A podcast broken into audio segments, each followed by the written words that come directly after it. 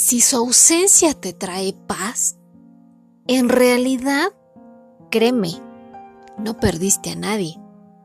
Siempre estuviste solo. Perdónenme si a lo mejor esto suena demasiado fuerte, pero no puede haber un cadáver y dos muertos. Y esto pasa muchísimo cada que se termina una relación y creemos que esa persona que se fue era el sentido de nuestra vida y eso es totalmente equivocado. Decirle a alguien, y esto ojalá que los que me están escuchando le pongan mucha atención, decirle a alguien, sin ti no puedo vivir. Si tú te vas, si tú terminas, si tú me dejas, ya no voy a poder seguir caminando. Mis fuerzas se quedarán aquí porque eres el centro de mi universo. Eso no es amar, eso se llama codependencia. Mejor porque no decimos. Fíjate que me encantaba vivir contigo. Me encantaba estar a tu lado. Disfruté nuestros extraordinarios, maravillosos, excelentes momentos. Pero no, siempre nos sale de la boca y nos gana el sentimiento y siempre decimos, pero si no estás en mi vida, a mi lado, ya no voy a poder continuar. Mejor porque no decimos, pero si tú ya no estás en mi vida y ya no podemos estar juntos, ¿qué crees? mi vida y tu vida continúan y siguen. Porque la única persona que realmente necesitas para poder vivir eres tú mismo. Claro que se extraña, claro que duele muchísimo.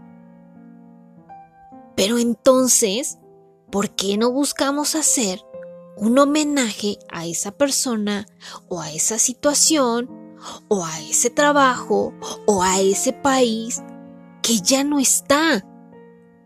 y buscamos hacerlo desde lo mejor que nosotros tenemos. ¿Y qué es lo mejor que nosotros tenemos? No son las lágrimas, no es la queja, no es la lamentación, porque créanme que eso no nos lleva a nada bueno, no nos deja avanzar, al contrario, nos estanca.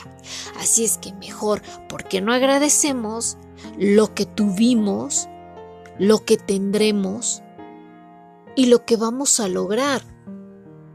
Dar las gracias por haber vivido esa relación, por haber tenido ese trabajo, por haber a lo mejor pasado alguna situación, haberla tenido en ese momento, o agradecerle a ese país que a lo mejor nos brindó una estadía muy buena, pero no en la forma de la queja y la lamentación y el estar llorando. Sí, es un duelo, pero tenemos que saber llevarlo de la mejor manera para que eso pues no nos termine consumiendo a final de cuentas. Hay tiempos para todo, hay tiempos para enamorarnos, hay tiempos para el trabajo, hay tiempos para viajar, hay tiempos para sentirnos tristes, también eso es válido es de seres humanos, pero también hay tiempos para ponernos de pie, para mirarnos al espejo y decir, tú puedes, porque si en momentos demasiado difíciles tú pudiste salir adelante por alguna situación que te está pasando ahora, que a lo mejor es mínima, ¿por qué no poder salir adelante? Así es que hay que continuar el camino, superando cada tropiezo, superando cada pérdida, cada dolor, cada situación que no se pudo dar. Hay que saberlo superar. Así es que amigos, yo a ustedes les pregunto, ¿qué se dicen a sí mismo cuando están en una situación así? ¿Cómo actúan ustedes? Déjenme sus comentarios. Es un tema muy pequeñito, pero la verdad es se me hizo bastante interesante porque hoy escuché esa palabra de no puede haber un cadáver y dos muertos.